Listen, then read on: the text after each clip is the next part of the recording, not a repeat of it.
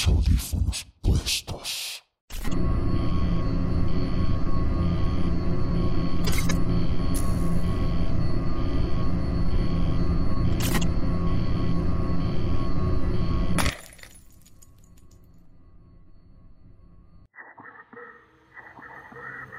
Feliz Navidad. Hoy estamos a dos días del aniversario de la muerte de mi sobrina. Nadie sabe cómo murió, excepto su madre, que falleció recientemente, y yo. No sé a quién decirle, pero tengo que decírselo a alguien. Nadie me creería de todos modos. Me encerrarían como encerraron a mi hermana, y no los culparía. Apenas creo lo que pasó. Bethany iba a tener 10 años el día después de Navidad, el año en que murió. Ella todavía creía en Santa. Pensé que era demasiado grande para esa mierda, pero sus padres pensaron que era lindo.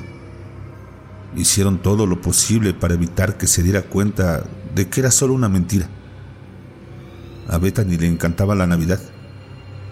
El Santa, los elfos y todo eso.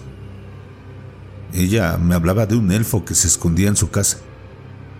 Yo pensé que sus padres debían haberle comprado un elfo de juguete y lo estaban escondiendo por la casa o algo así. Se los pregunté y dijeron que no tenían muñecos de elfo, aunque pensé que me estaban bromeando. Las historias de Bethany sobre el elfo comenzaron a ser extrañas. Ella me dijo que una noche se despertó y vio hacia la casa de muñecas que estaba al lado de su cama y vio al elfo, observándola con sus ojos de cristal vacíos. Después de esa noche, me contó que el elfo se volvió malo. Me dijo que se movía por la habitación haciendo ruidos extraños por la noche y también me platicó que si intentaba levantarse de la cama, el elfo corría hacia ella y le mordía los pies y los tobillos. El elfo, me comentó, tenía demasiados dientes que eran largos y delgados, pero no eran puntiagudos. Me dijo que sus uñas eran largas y afiladas como garras. Por supuesto que no le creí, pero luego me mostró las cicatrices y las nuevas marcas de mordidas. Las marcas de la mordedura eran del tamaño humano normal, pero muy profundas y definitivamente se marcaban más dientes de lo que era normal. Fue entonces cuando empecé a preocuparme. Yo no creía en el elfo en ese momento. Pensé que tal vez ella se lo estaba haciendo a sí misma y pensé que podría haber estado mentalmente enferma. Desearía haber tenido la razón. Le dije a mi hermana mis preocupaciones por su hija. Ella también estaba preocupada, así que encontró a un psiquiatra para que la viera. Pensé que ayudaría a Bethany, pero a medida que la Navidad se acercaba, ella parecía empeorar. Me estaba quedando en casa de mi hermana para Nochebuena y Bethany me pidió que durmiera en su habitación para protegerla del elfo. Obviamente le contesté que sí. Pensé que era una buena idea para poder averiguar qué estaba pasando con ella. Tal vez ella se estaba mordiendo sus propios tobillos en su sueño. Esa noche, Bethany me despertó y me preguntó si le daría agua. No quería levantarse porque tenía miedo de que el elfo la atacara. No quería dejar ahí a mi pobre sobrina, así que le dije que tenía que venir conmigo. Ella no quería, pero yo tampoco la quería dejar. Debí haberla escuchado. Dios, tal vez ella todavía estaría viva si yo la hubiera escuchado. Es culpa mía de que ella esté muerta. Cuando llegamos a la puerta, vi al elfo. El elfo era alto, con dientes extraños y ojos blancos, totalmente blancos. Pensé que estaba imaginándolo, así que encendí la luz. Pero no desapareció. Sé que debía haber intentado salir, pero en su lugar traté de tomar una foto de él. Tan pronto como lo hice, empezó a correr hacia nosotras tan rápido que apenas si podía verlo. Todo sucedió demasiado deprisa. Bethany, que había estado muy quieta, me empujó fuera de la habitación con tanta fuerza que caía al suelo. La puerta se cerró de golpe.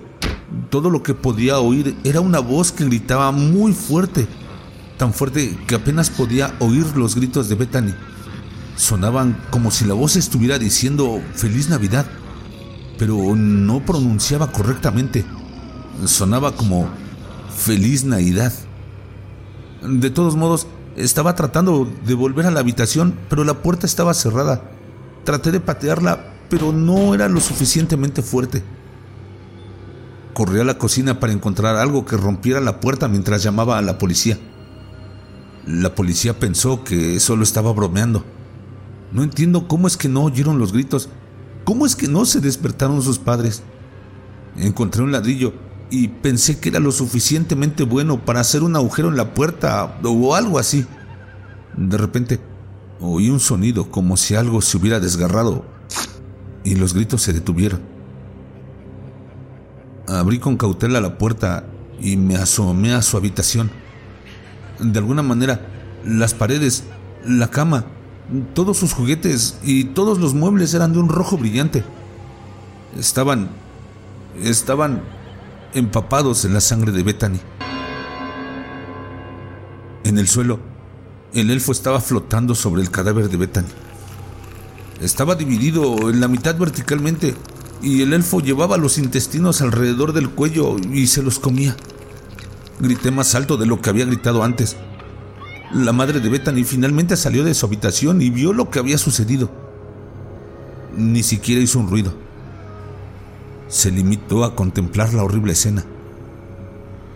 Cerramos la puerta y poníamos cosas por delante para que no se pudiera abrir. Y fuimos a la sala para esperar a la policía. Cuando la policía finalmente llegó, nos preguntaron a nosotras, excepto a su marido, porque él dijo que no había oído nada. Yo no pude decir nada. Era como un sueño, tan irreal me quedé sentada con la mirada perdida. La única que habló con la policía sobre lo que pasó fue mi hermana. La policía sacó la barricada del frente de la habitación de Bethany, pero cuando abrieron la puerta no había nada. La sangre había desaparecido. El elfo, Bethany, todo. La habitación parecía completamente normal además de nieve soplando desde la ventana. Todo había desaparecido como si fuese un acto de magia. La policía inició una búsqueda y pensaron que ella había huido. Después de que todo el mundo se marchó, me quedé en su habitación sola y llorando. Oí el sonido de las campanas y luego oí al elfo susurrar.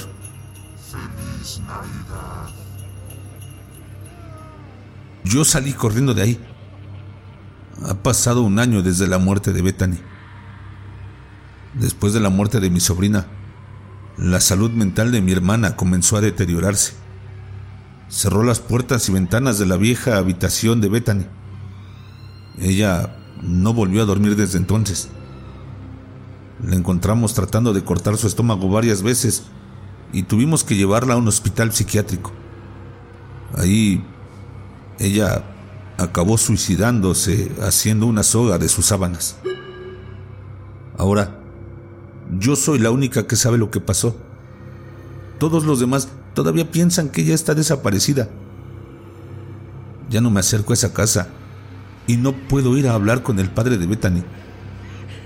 Pero no importa lo que haga para olvidar lo que pasó, no puedo. A veces todavía escucho la voz del elfo por la noche y me temo que vaya a venir a matarme. Ya casi es Navidad. Feliz Navidad. Feliz Navidad. Feliz Navidad.